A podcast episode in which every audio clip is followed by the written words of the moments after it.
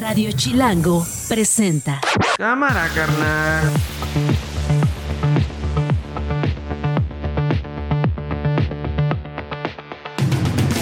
Una de la tarde en puntito, en este viernes 13 de octubre del 2023. Soy Nacho Lozano y esto no es un noticiero. Así suena el mediodía. Ese dinero que sirve para mantener privilegios. Se hacen hasta cirugía plástica a costillas del erario. Tengo las pruebas. Estamos exigiendo al gobierno del estado que nos lo regresen y nos lo regresen con vida, porque pa- al parecer son- nos están jugando, porque nos dicen que sí nos apoyan, pero al mismo tiempo vemos- no vemos acción. Yo no quiero que mis hermanos indígenas que les dieron sembrando vida, nomás se mantengan borrachos por caguama y todo eso. Eso no es, eso, eso no es ayuda para nosotros. Pudo haber evitado yo dije porque estaba la Guardia Nacional, los marinos, policías municipales y estatales. Yo les dije, ¿qué esperan? Ustedes tienen armas, métanse y salven al poco de- de inocentes también que están allá. Ahí inocentes, exactamente. ¿Cómo voy a pagar lo que, lo que, lo que construyeron mis ancestros? No lo voy a pagar. Simplemente no voy a pagar. Esto no es un noticiero.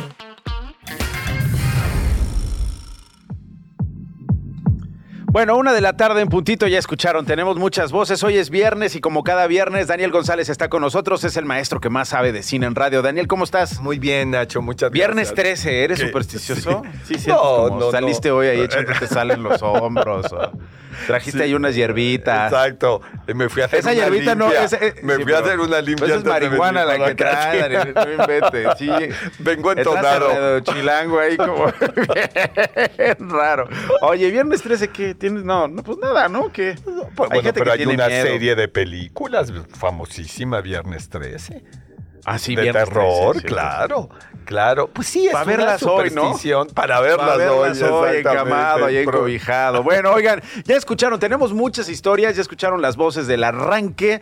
Híjole, hay de todo, ¿eh? Hay de todo. Tenemos un senador que no quería pagar cuando le dijeron, oiga, sí, senador, que empezó ya a decir, nosotros transformamos acá en una eh, zona arqueológica. Donde todos pagamos, Daniel, digo, a veces con descuentos, si eres estudiante, si eres mayor de 65, si eres extranjero, pues pagas otra tarifa, en fin. Y el senador dice, no, no voy a pagar porque, este, pues esto lo construyeron mis ancestros, a ratito se lo vamos a presentar.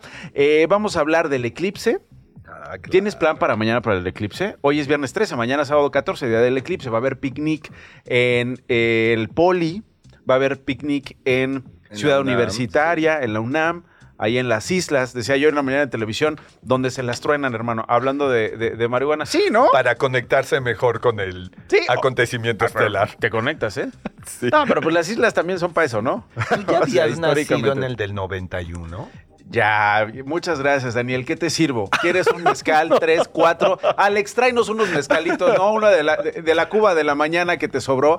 Tráenos también aquí para dárselos al profesor, que me acaba de preguntar si ya para 1991 había yo nacido. Ya había nacido yo y tenía siete años. Que qué increíbles. Siete años. Sí, qué increíble espectáculo. Yo no lo puedo olvidar. El de mañana no va a ser así. Pero de cualquier manera, pues es un eclipse. Bueno, más adelante vamos a hablar del eclipse. Por lo pronto, bueno, también vamos a hablar de eh, esto que escuchábamos al inicio, el puente aéreo, el puente humanitario, el plan que está preparando el gobierno de México para eventualmente sacar a los mexicanos de Israel, pero ya no hacerlo en vuelos, digamos, que vengan de Tel Aviv a México con todas las escalas y la complejidad que eso significa. Explicaba hoy el presidente de México en la mañana, vamos a llevarlo a uno o dos países que nos permitan sacarlos de inmediato y ya después los traemos a México.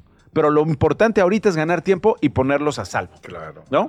Parte de lo que, de lo que está sucediendo. Hace, hace, hace ocho días que tú y yo estábamos aquí, Daniel. No teníamos ni la más mafufa idea de lo que iba a pasar en, Sí. No, en esta parte del mundo, ¿no? Qué duro.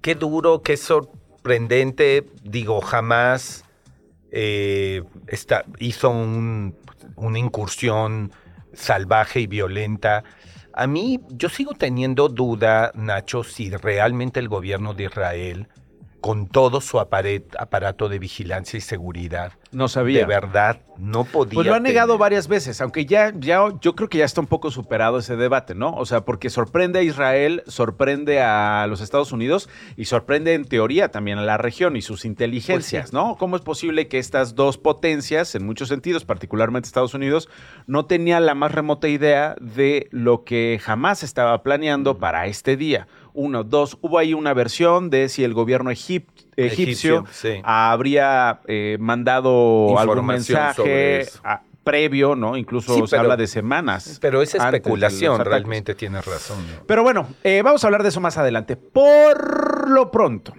a la una de la tarde con cinco minutos, hay un programa que es el programa estrella de la cuarta transformación. Y al decir estrella, no quiero decir exitoso. Al decir estrella no quiero decir eficiente, transparente, ejemplar, un antes y después en la administración pública que ha transformado comunidades, estados, particularmente comunidades indígenas. Estoy hablando de Sembrando Vida, ¿no? Que junto con Jóvenes Construyendo el Futuro y algunos más se presentaron en esta administración como la panacea en muchos sentidos y en muchos pendientes, particularmente en el sector agrícola, ¿no? Eh, comunidades indígenas que viven de esas actividades y que eventualmente se beneficiarían por este programa. Se ha publicado mucho al paso de los años sobre el fracaso de Sembrando Vida. Además, un programa que convocó a otros países de Centroamérica con miras a darles a quienes viven en México y en estos países, en El Salvador, Guatemala, la oportunidad de quedarse en sus países a trabajar y no migrar al norte de América. Bueno, ¿por qué estoy hablando de Sembrando Vida hoy? Si ha sido un tema todo el sexenio. Ah, pues porque resulta que hubo una reunión de productores raramuris para hablar de Sembrando Vida, justamente con representantes del gobierno federal. Eh, estaban reclamando recursos, estaban reclamando eh, apoyo, transparencia y algo que me parece bien interesante, Daniel, eh, y quienes están con nosotros aquí en Radio Chilango. A veces los programas sociales están pensados en números, es decir, para que se beneficien estos miles de trabajadores. Y no sabemos sus nombres y ya ni siquiera sus géneros. Pero cuando comienzas a clavarte en el asunto que implica que un programa social lo reciba un hombre o una mujer, todo cambia. Porque, sí, también a la hora de recibir programas sociales, las mujeres llevan las de perder.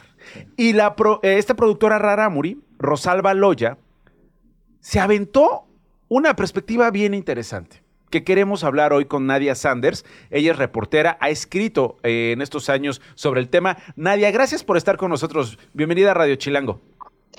Es gusto saludarte, Nacho. Muchas gracias. Al contrario, gracias a ti. Bueno, decía yo, era una sesión de Parlamento abierto que se hablaba del presupuesto para el campo el próximo año.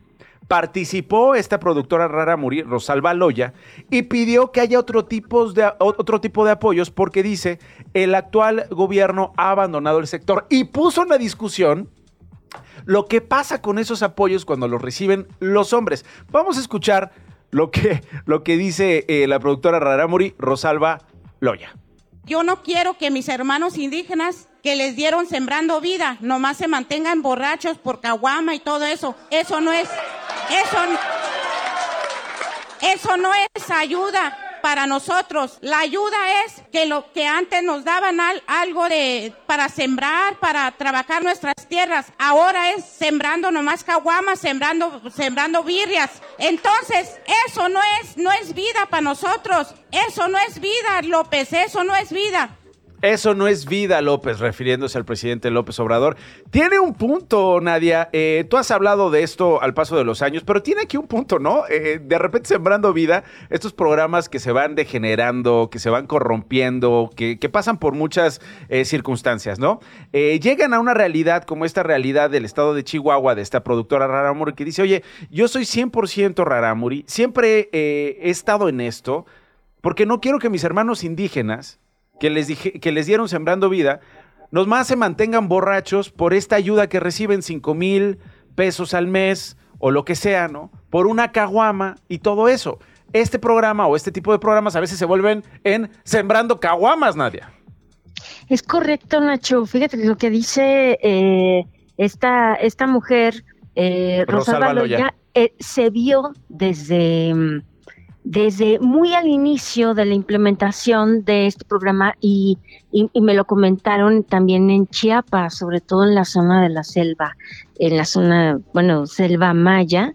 Eh, esto fue así, o sea, personas, investigadores que ya estaban, ya trabajaban con las, con las comunidades, pues para hacer siembras sustentables de acuerdo al clima y las condiciones, me decían, hay mayor consumo en bares, la gente como ya tiene capital, ya tiene dinero, tiene efectivo, tiene liquidez, se van a los bares, hay más en algunas zonas más prostitución, hay más consumo incluso, Nacho, de productos procesados, este, es decir, pues a lo mejor ya tienen para el cereal o para algunas cosas que incluso pues van a cambiar, cambian el consumo o los niveles de producción de, de basura, de desechos sólidos, ¿no? Porque hay más, más consumo de alimentos este, procesados.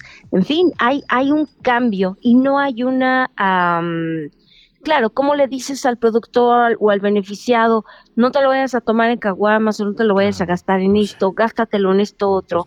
Aunque sí los, los, eh, que los técnicos, ¿no? Que están ahí asesorándolos y dándoles las capacitaciones, procuran darles mensajes de aprovechen, este programa va a durar cuatro o cinco años nada más y no sabemos la próxima administración, pero es un poco la polémica con Claro. los muchachos que, que reciben la beca Benito Juárez, que también se lo gastaban en chelas y demás, y dices, bueno, ¿cómo le dices a un chavito en que se lo tiene que gastar? ¿No? Sí, sí, sí. Esas son, esas son, esas son cosas que a la hora de implementar un programa pues ocurren.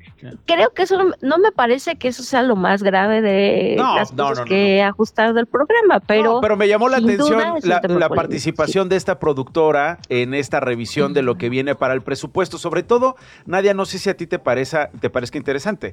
Hay programas que no necesariamente se construyen con perspectiva de género. O sea, no, no es el mismo comportamiento el de un hombre con una mujer cuando reciben estas, estos apoyos o esto, este financiamiento.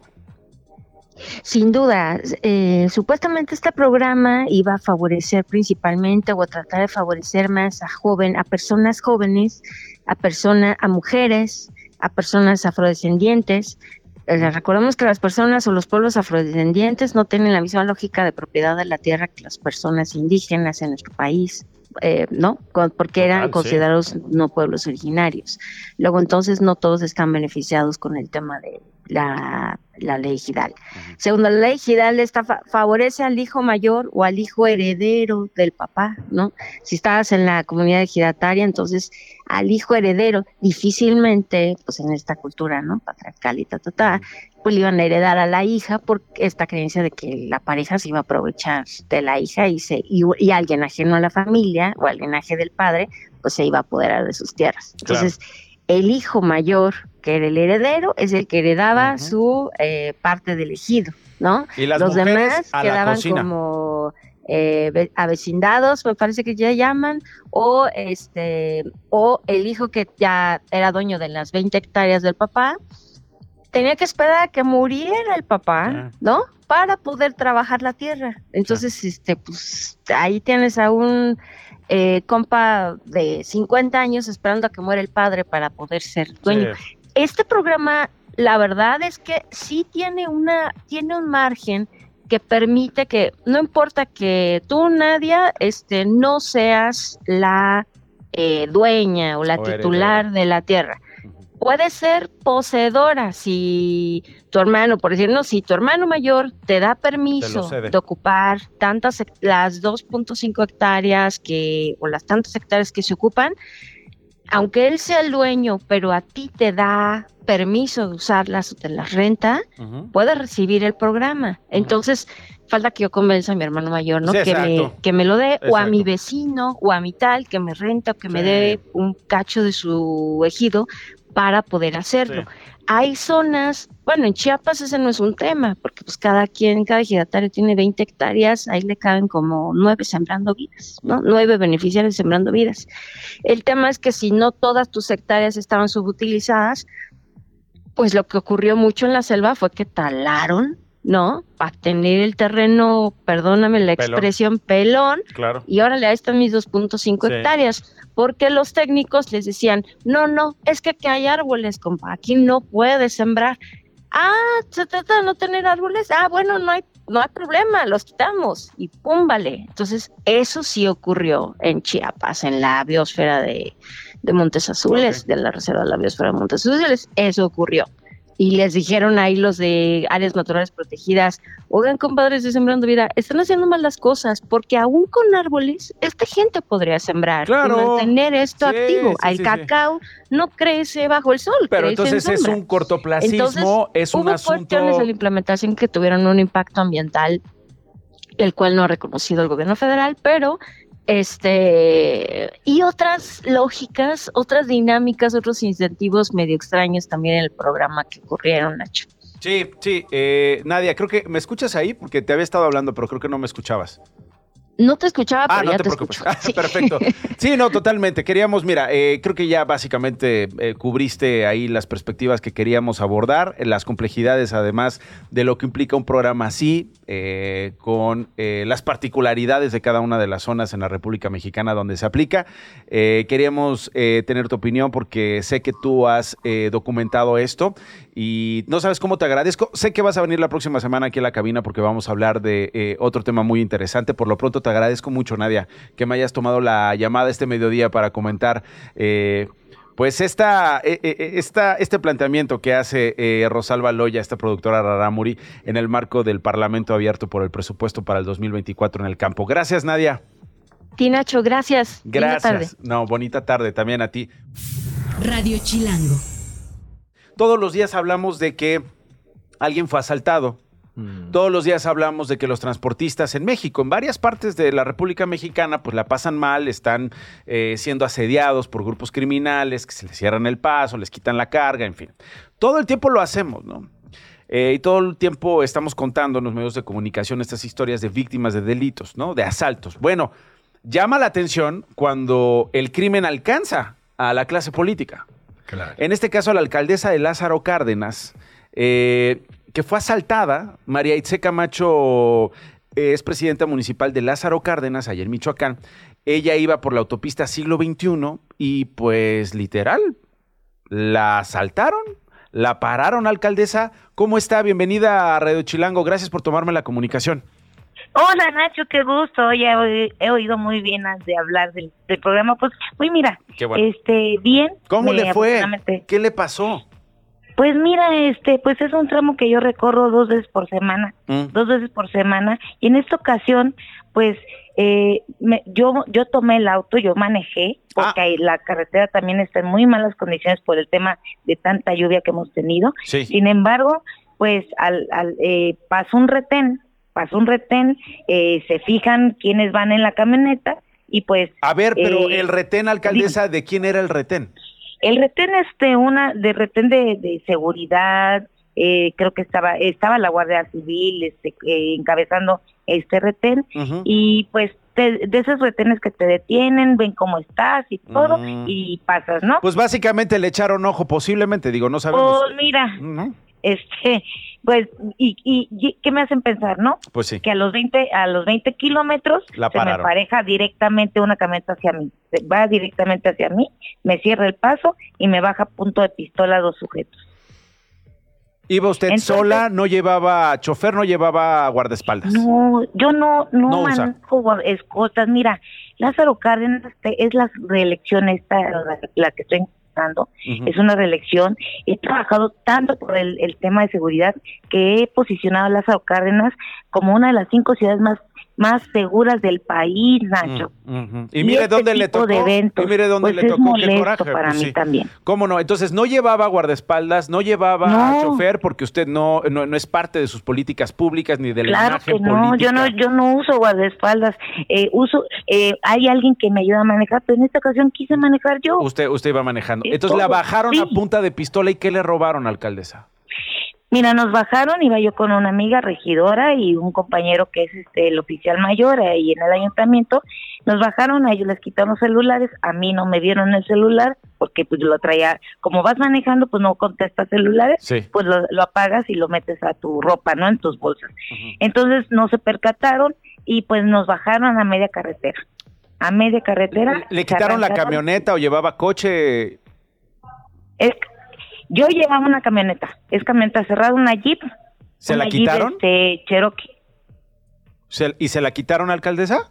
Sí, sí, te bajan, te bajan, te dicen que te bajes, te, te piden que estén las llaves, obviamente, porque ya ves que esas camionetas o las últimos o los últimas eh, carros, pues tienes que tener una llave para que pueda prender. Oiga. Ellos ya verifican que sí esté la llave. ¿A qué altura de la autopista siglo XXI fue esto?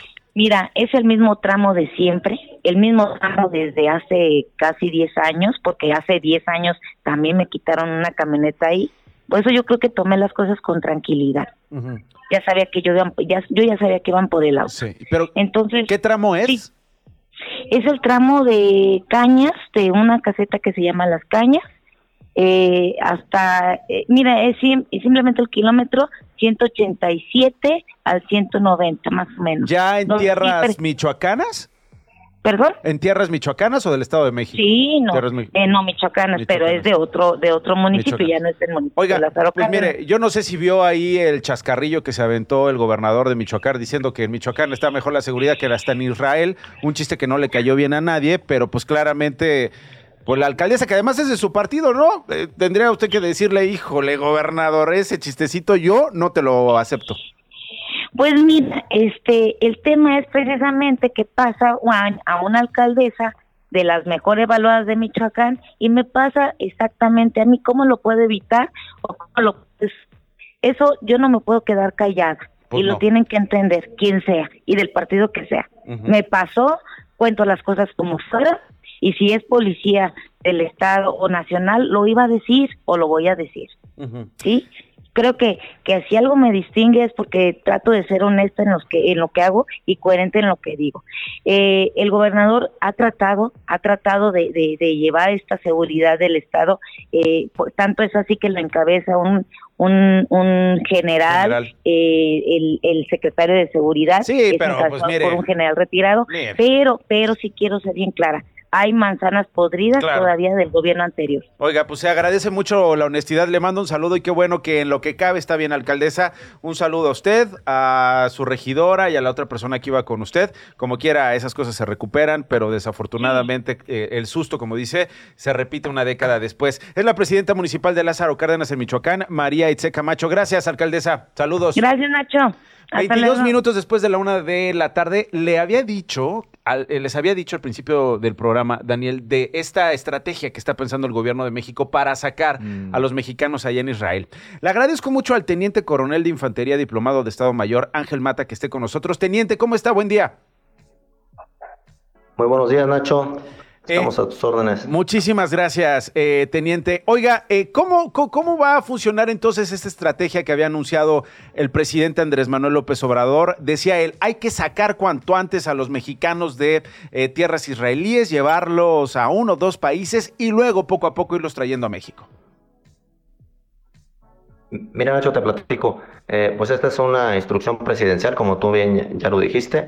Eh, intervienen varias dependencias. Sin embargo, la Secretaría de Defensa Nacional, el Ejército y Fuerza Aérea Mexicanos eh, organizó una logística para la- el traslado. Es una misión como tal de ayuda humanitaria. Mm. Se organizaron dos delegaciones de, de ayuda humanitaria para trasladar mexicanos que se encuentran en, en Israel. Vamos a hacer un puente aéreo, eh, considerando que sería de México, Israel, México y México, Israel, España, México, eh, para tratar de evacuar del Estado de Israel a más de 430 connacionales que se encuentran en ese lugar. Son alrededor de 600 mexicanos los que todavía hay que sacar de Israel. Eh, entiendo que uno de los países que ayudará, digamos, en la misión para, para hacer un apoyo, eh, no en estos vuelos Israel-México, sino a lo mejor eh, Tel Aviv-Madrid o alguna base allá en España, va a ser, digamos, el escenario, va a ser el lugar de apoyo para sacar cuanto antes a estos mexicanos y dejarlos en España. ¿Es correcto, teniente? Claro que sí, Nacho. Mira, primero, primero que nada te voy a enmarcar dentro de esta misión de apoyo humanitario. Es importante destacar la participación del personal de hombres y mujeres del Ejército y Fuerza Aérea Mexicanos. Eh, se planteó en, esta misión de, apoyo humanitario eh, el empleo de dos aeronaves Boeing 737-800 de la Fuerza Aérea Mexicana en eso se organizaron dos delegaciones al mando de un general cada una y personal militar, tanto hombres y mujeres, del Ejército de Fuerza Aérea Mexicanos y personal de la Secretaría de Relaciones Exteriores. Esta es una, una misión integral como tal. ¿Ya salieron los aviones, teniente, o cuándo van a salir estos dos aviones? No, ya salieron, ya, se, ya se encuentran en, vuelo. En vuelo. Eh, digamos, van a ser eh, lo mismo que habíamos visto, ¿no? Igual y pararse en Canadá, luego en Irlanda del Norte, a lo mejor después de Irlanda en, en Turquía, eh, ¿seguirá, digamos, el mismo itinerario? Claro que sí, por cuestiones de, seguridad como tal de los vuelos se, se, prevén siempre escalas técnicas. Claro. Eh, el vuelo está considerando 18 horas de vuelo más 12 horas aproximadamente de, escalas técnicas, son 30 horas, de ida nada más este, por, cada, por cada aeronave. Por cada aeronave. Este, es, también importante destacar la capacidad de los pilotos del Ejército y Fuerza Aérea Mexicanos para realizar esta misión de, rescate humanitario. Esto es producto de su alto grado de adiestramiento, Nacho. Muy bien, entonces, teniente, cuando lleguen a Tel Aviv, ¿qué van a hacer? Eh, eh, digamos, entiendo que por cada avión caben 140, alrededor de 140 pasajeros y los llevan de Tel Aviv a España y estarán dando vueltas, digamos, y de vuelta. Claro que sí, Nacho. Lo más importante, y, es, importante destacar eh, en esta misión de apoyo humanitario, es priorizar la vida de nuestros connacionales, pues son, este, van a ser evacuados del lugar de conflicto a, un lugar neutral como, como es eh, España, y de ahí van a ser trasladados a, este país. A México. Eh, el número, teniente, de mexicanos registrados en esta lista, me dice usted alrededor de 600? Sí, la Secretaría de Zonas Exteriores ahorita lleva el, control de esta parte como tal. Ahorita nos han compartido un dato de más de 430 connacionales que se han, se han registrado este, para ser evacuados como tal. Sin embargo, esta, esta lista pues puede aumentar o disminuir como tal. Ok, 430. ¿Cuál es el riesgo de una misión como esta, teniente? Usted sabe de misiones, eh, ustedes eh, además tienen colegas en otros países que comparten experiencias. ¿Cuál es el riesgo de una misión como esta? Este, mira, Nacho, como tal, toda, actividad militar conlleva un riesgo, sin embargo, como te mencionaba, la alta capacidad de adiestramiento que tienen nuestros eh, pilotos y el personal que integra las tripulaciones de vuelo van inclusive personal de, mujeres del, ejército mexicano, este, pues esto hace eh, no que sea fácil, una misión fácil como tal, pero sin embargo están dando lo mejor de sí para cumplir esta misión. Ya lo demostraron en la primera misión de, rescate humanitario que ya se presentó hace unos días como tal, Nacho. O sea, un ataque en vuelo, un ataque cuando se aterrice en Tel Aviv, eh, algo, algo así eh, se podría temer, teniente. Hay, hay, sobrevuelos, Nacho. Este, como tal, este, se establece coordinación con, con, la, con el gobierno de, de, los estados a donde se van a realizar los sobrevuelos. Y en este caso, antes del, aterrizaje ah. a Israel, eh, si se presenta una, una situación que pueda poner en riesgo tanto la nave como la vida de, los pilotos, pues como tal, se prevé una, una escala técnica en, otro lugar. O sea, se toman las, las medidas de seguridad ah, necesarias. qué interesante. Entonces, digamos, antes de, antes de llegar a Tel Aviv, hacen algunos sobrevuelos vuelos eh, como parte de un protocolo para, eh, eh, digamos, estudiar la zona y un poco los riesgos en Tel Aviv en el estado donde estén aterrizando y luego pues proceden a culminar esa parte de la misión o la misión completa, ¿no?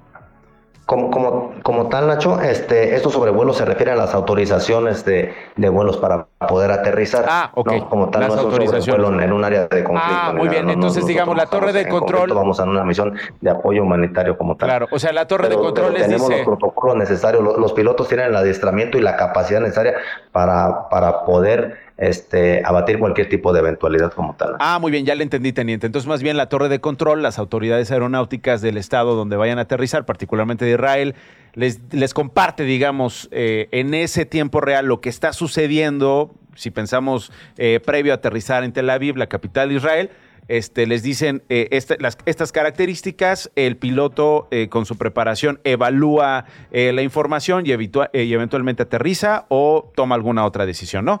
Eh, puedo entender Así que sería es. algo así. Muy bien.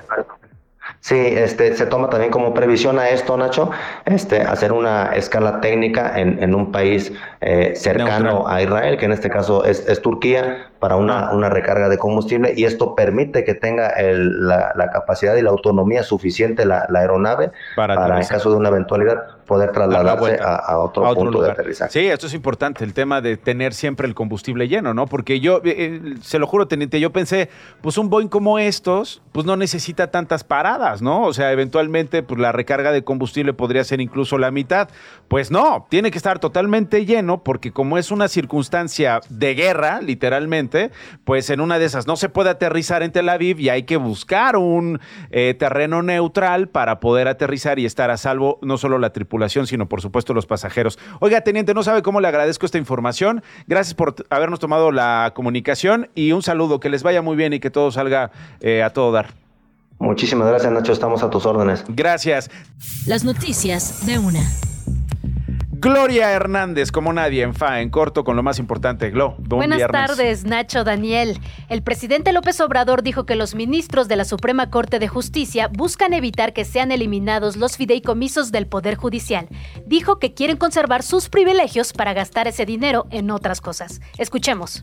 Ese dinero que sirve para mantener privilegios, se hacen hasta cirugía plástica a costillas del erario. Tengo las pruebas.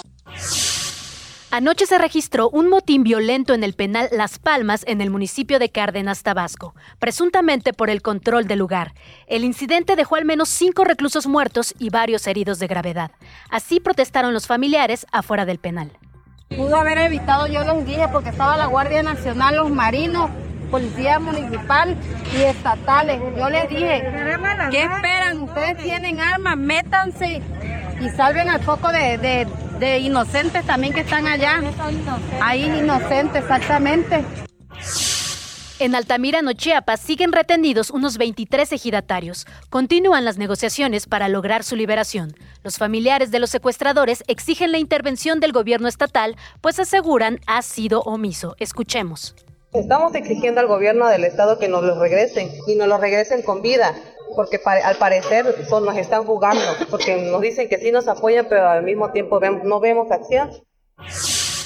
PlayStation presentó formalmente en Londres su control diseñado para personas con discapacidad. Estará disponible desde diciembre en Europa y Estados Unidos. El proyecto se inició desde 2018 en busca de mayor inclusión en el mundo de los videojuegos. Esto no es un noticiero.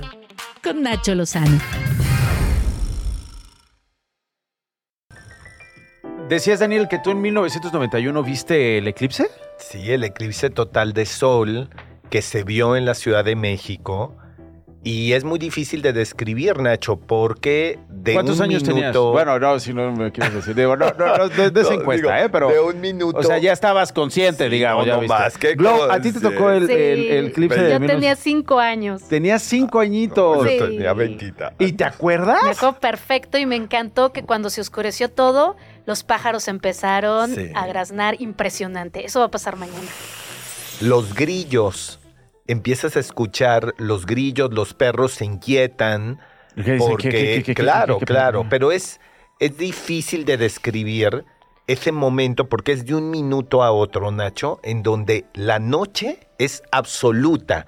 Es que de ver, estás, estaba un poco nublado, recuerdo, pero de un minuto a otro se hace de noche. Y el espectáculo de verlo, porque, esto sí hay que decirlo, el de mañana no se puede ver directamente, pero el del 91, como era un eclipse total de sol, en el momento de la máxima eh, visibilidad del eclipse, que duró como siete minutos, sí podías verlo y es un sol negro, eh, así en medio del Es horizonte. emocionante. A mí me despertaba, Glo, una, una curiosidad tremenda porque pues mis papás, eh, digamos, semanas previas nos iban calentando la cabeza, por así decirlo. Iba a pasar esto y no pueden hacer esto y esto sí lo van a poder hacer. Exacto. Y te causa, yo creo, una curiosidad enorme ese primer contacto con algo que llevabas a lo mejor años estudiando en la primaria, en la secundaria, pero vivirlo. ¿no? Exacto, algo que te cuentan, que has visto miles de fotos, pero ya verlo con los lentecitos obviamente especiales, como dice Daniel, híjole,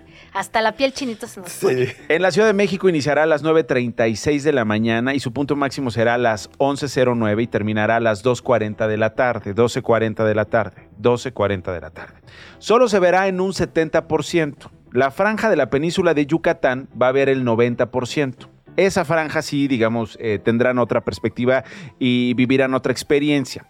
Ya lo decía Daniel González, el maestro que más sabe de cine en radio. No debemos mirar al sol directamente, sobre todo sin protección, especialmente si está parcialmente eclipsado. Mm. Hay que observar el astro con lentes, porque puede haber daños permanentes en la retina aunque sea por segundos, sea, ay, que no pasa nada, a ver, una miradita. No. Irreversibles, además. Irreversibles. Para evitar dañar la visión, es necesario tomar medidas de seguridad como el uso de filtros solares especiales en gafas, visores de sol portátiles que deben cumplir con la norma mundial. Es una ISO 123122.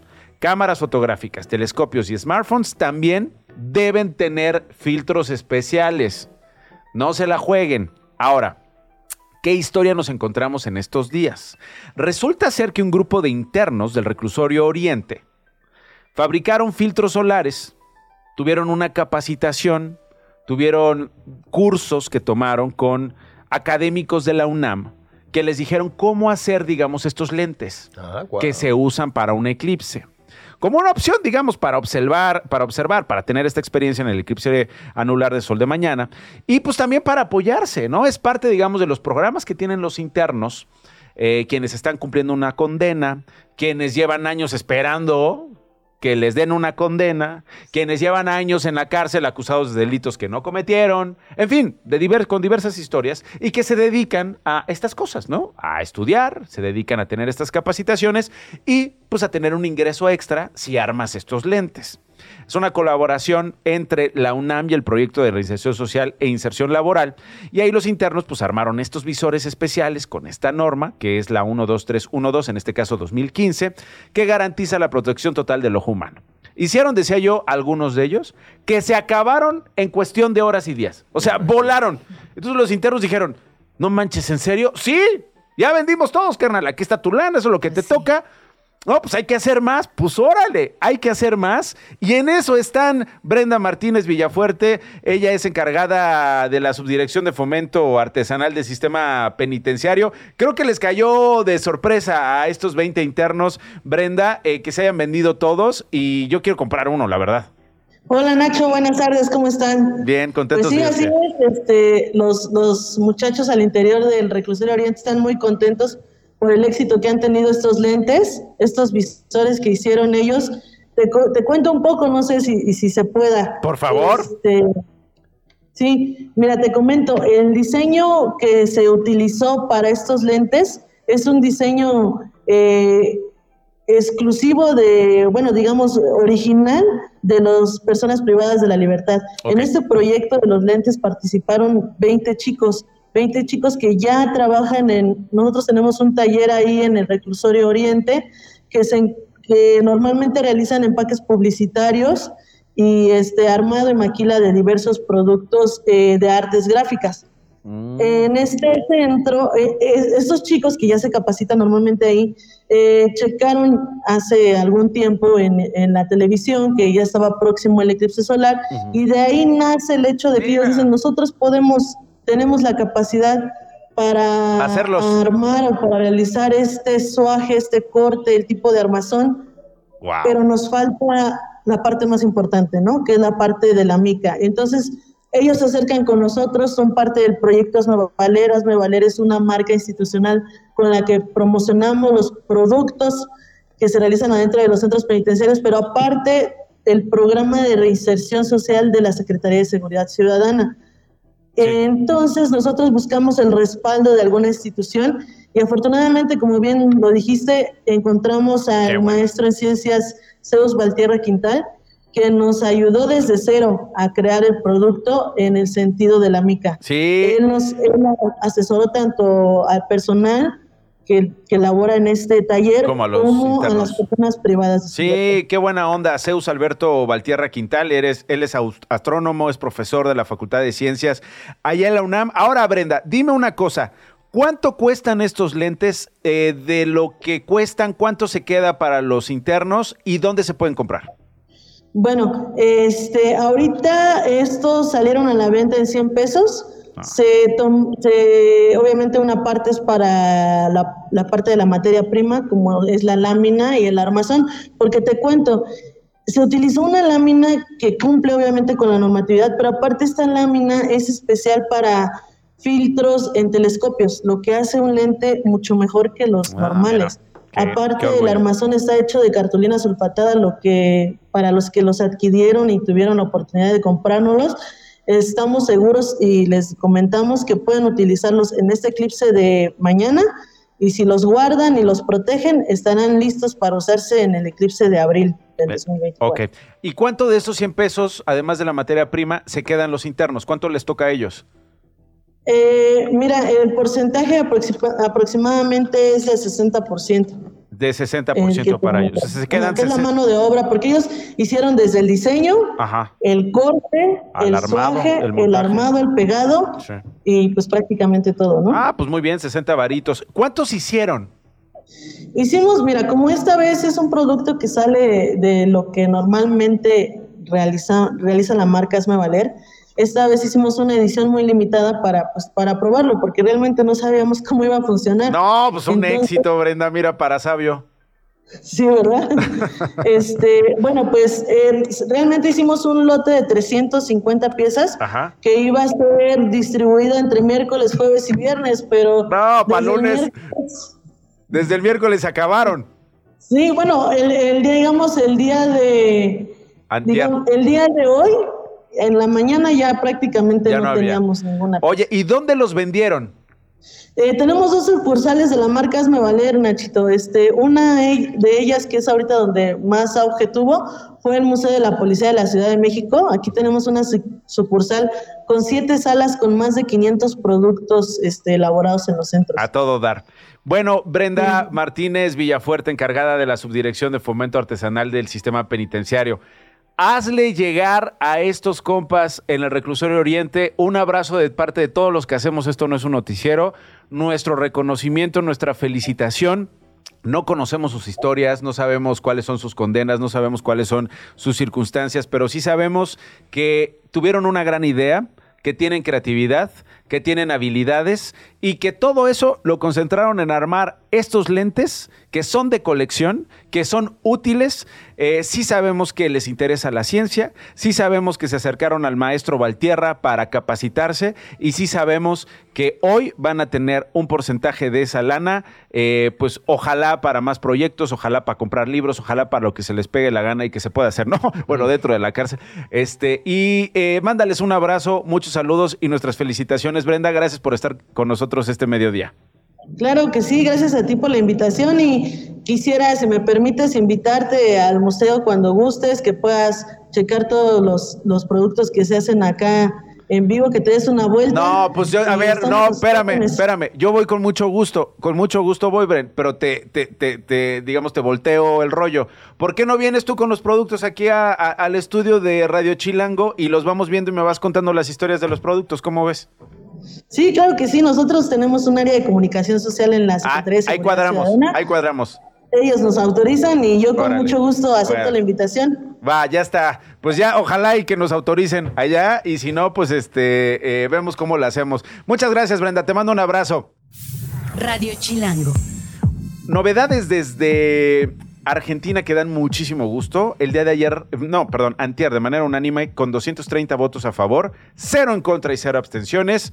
Argentina se convirtió en el segundo país de América Latina en aprobar la ley Olimpia. ¿Qué es la ley Olimpia?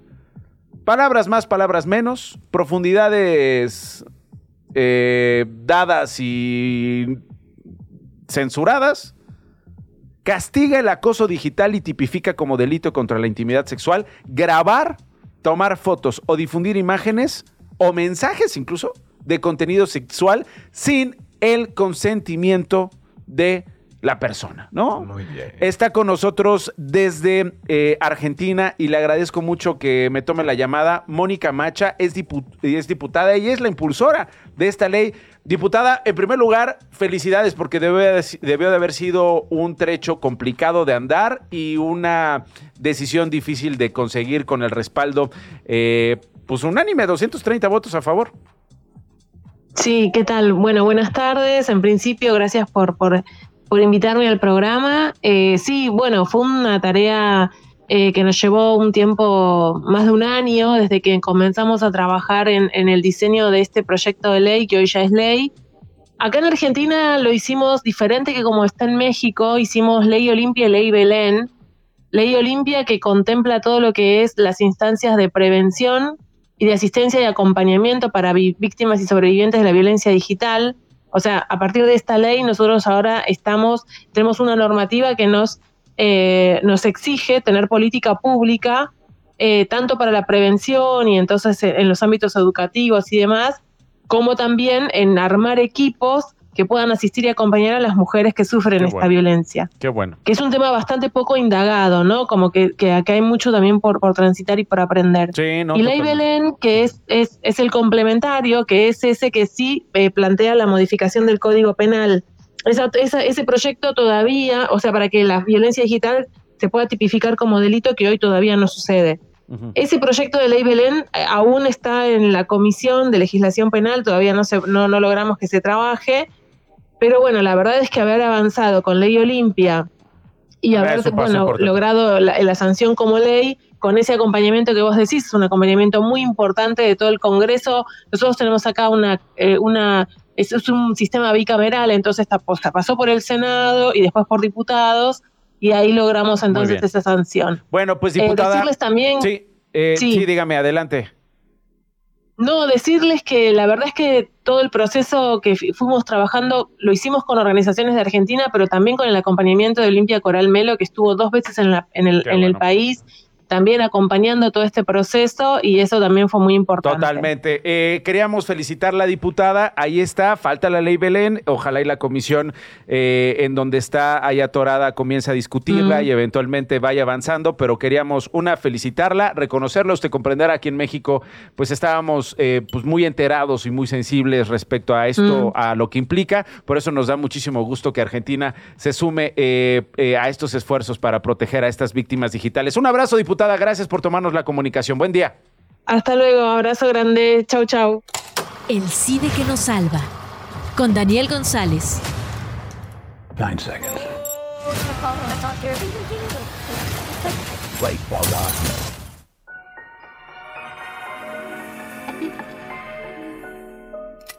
Penso che un sogno così non ritorni mai più. ¿Qué es esto, Daniel? Pues se estrena, Nacho, la tercera entrega de El Justiciero, que se anuncia como capítulo final, pero el director ya dijo que sí quiere hacer una más. Eh, es una película que tiene una vieja historia el personaje. Hubo una serie de televisión en la década de los 80 eh, que en México se transmitió justamente con el nombre del justiciero que está centrada en el personaje Robert McCall, que es un exagente de los servicios secretos ingleses, pero todo parece indicar que también de la CIA, que se jubila, por decirlo de alguna manera, para intentar lavar todas sus culpas por los actos que cometió mientras eh, trabajaba para estos servicios. Y entonces busca redimirse con gente que está pasando aprietos y entonces los defiende. Eh, este, en esta tercera versión, interpretada por Denzel Washington, está en Italia. No, no me preguntes por qué, porque nunca está muy claro. Pues está de moda. Y, y, que, bueno, sí, claro, con estos paisajes preciosos. Y entonces los amigos que hace ahí en Italia se da cuenta están asolados por miembros de la camorra, de la mafia italiana, y entonces mira, los paisajes preciosos, la comida, todo muy bien, pero en realidad es un pretexto para una pirotecnia de eliminación de todas aquellas personas que pueden amenazar a los amigos. Entonces, quien tal vez esté un poco ansioso, esta película podría ser una catarsis para canalizar su estado de ánimo porque es imparable. Muy bien. Entonces es el eh, justiciero capítulo final presuntamente. Es una producción de Estados Unidos y de Italia. Y pues está, está flaca la caballada en la cartelera, ¿no? Ah, no, está, está muy mal. Bueno, está el concierto de Taylor Swift, que no necesita mayor promoción. que, sorprendió, creo que fue Nueva York, ¿no? Que, que, sorprendió. Estaban ahí viendo el concierto y de repente llega cantando Taylor Swift. Y te ¡Ah! Pues imagínate. Una locura. Imagínate. Pero bueno, para quien le guste el cine de acción, esta puede ser una, una buena alternativa y no hay muchísimo más que ver en la cartelera comercial, por supuesto. Dime, por favor, eh, solo el nombre de las tres películas que tú recomendarías para contextualizarnos en medio de este conflicto entre Israel y Palestina. Sí, claro. Eh, no Palestina, el grupo Hamas. Exactamente. Es El Paraíso Ahora y Omar, ambas dirigidas eh, por Hani Abu Assad, que además las dos fueron candidatas a mejor película extranjera en su momento y que creo que dan una, una visión bastante compleja del conflicto. Y otra película preciosa, De repente el paraíso de Elia Suleiman. La palabra canta. Pero también baila, se investiga y se explica. Aneli y Daneli Mora es doctora en lingüística, es investigadora del Instituto de Investigaciones Filológicas de la UNAM. Doctora, ¿qué sabemos de la palabra joto? Hola Nacho, pues mira, sabemos datos muy interesantes. Primero ubicar el contexto, un contexto jurídico-social, y para eso situarnos en el año de 1900, donde se encuentra Porfirio Díaz y sobre todo el Palacio de Lecumberri, o bien llamado Palacio Negro. Recordemos que en este palacio había unas crujías o dormitorios y ahí justamente dormían estaban los reos según los delitos, había una letra asignada a cada una de estas celdas, podemos decirlo así. En la A, por ejemplo, estaban los reincidentes y así sucesivamente cada una. Por ejemplo, en la D, los que tenían un caso de homicidio. Y curiosamente, en la letra J se encontraban aquellos que estaban por una cuestión de eh, homosexualidad mm. o travestis. Mm. Entonces, ahí, de ahí se denomina que cuando los mandaban llamar, pues les decían los reos que se encuentran en la letra J y de ahí se denominó Jotos. Mm. Esta palabra fue justamente asignándose con un tono despectivo para referirse a los homosexuales. Recordarás por allí un dato interesante sobre el baile de los 41 de estos hombres transvestidos, donde se encontraba justamente, se dice que un familiar de eh, Porfirio Díaz. Mm. Entonces, de ahí tenemos que esta palabra ha surgido en este contexto, por eso decía al inicio, un tanto jurídico y un tanto eh, social. Y de ahí se les denominó los que se encontraban en la letra J, pues los Jotos, y se le fue dando ese matiz. Qué maravilla escucharla, qué maravilla de datos y no sabe cómo se lo agradecemos, doctora en lingüística, investigadora del Instituto de Investigaciones Filológicas de la UNAM y Daneli Mora con la palabra joto, que al final del día pues sí es muy despectiva, ¿no? Termina siendo... Ah. Pero hay grupos de la diversidad sexual que se la han reapropiado como una manera de afirmación. Jodear, sí, claro, entonces tiene esa doble eh, variante. Y es parte de la riqueza, ¿no, doctora? Así es, es parte de esta riqueza, de esta diversidad cultural también, en la que se encuentra pues también este grupo de, personas que están dentro de una comunidad social y sobre todo lingüística y que aportan, bueno, esta riqueza de factores externos a la lengua y que a partir de esto podemos reconstruir eh, un significado. Gracias, doctora, por estar con nosotros. Le mando un abrazo. ¿Dónde va a haber el eclipse? Pues me, toca en Chihuahua porque mando saludos desde Chihuahua para ti, para tu auditorio. Estamos en un congreso de lingüística y justo me toca aquí en, esta parte de la Sierra Tarahumara. Bueno, pues que le vaya muy bien, doctora, y hablamos más adelante. Gracias, como siempre. Un abrazo, hasta luego. Bueno, así llegamos al final en este viernes. Daniel González, gracias por haber estado con nosotros. A ti, Nacho, buen eclipse. Buen eclipse. A ver qué tal nos va este Aguas. A ver si alcanzamos este. Ya bueno, ya no hay. No, ya eh, no, hay que, hay que buscar en otro lugar. Bueno, cuídense mucho, gracias por haber estado con nosotros esta semana. El próximo lunes en punto de las 13 horas. Esto no es un noticiero. Adiós. Esto fue Esto no es un noticiero con Nacho Lozano una producción de Radio Chilango. Escucha un nuevo episodio de lunes a viernes en tu plataforma de podcast favorita. Radio Chilango, la radio que... Viene, viene, ¿eh?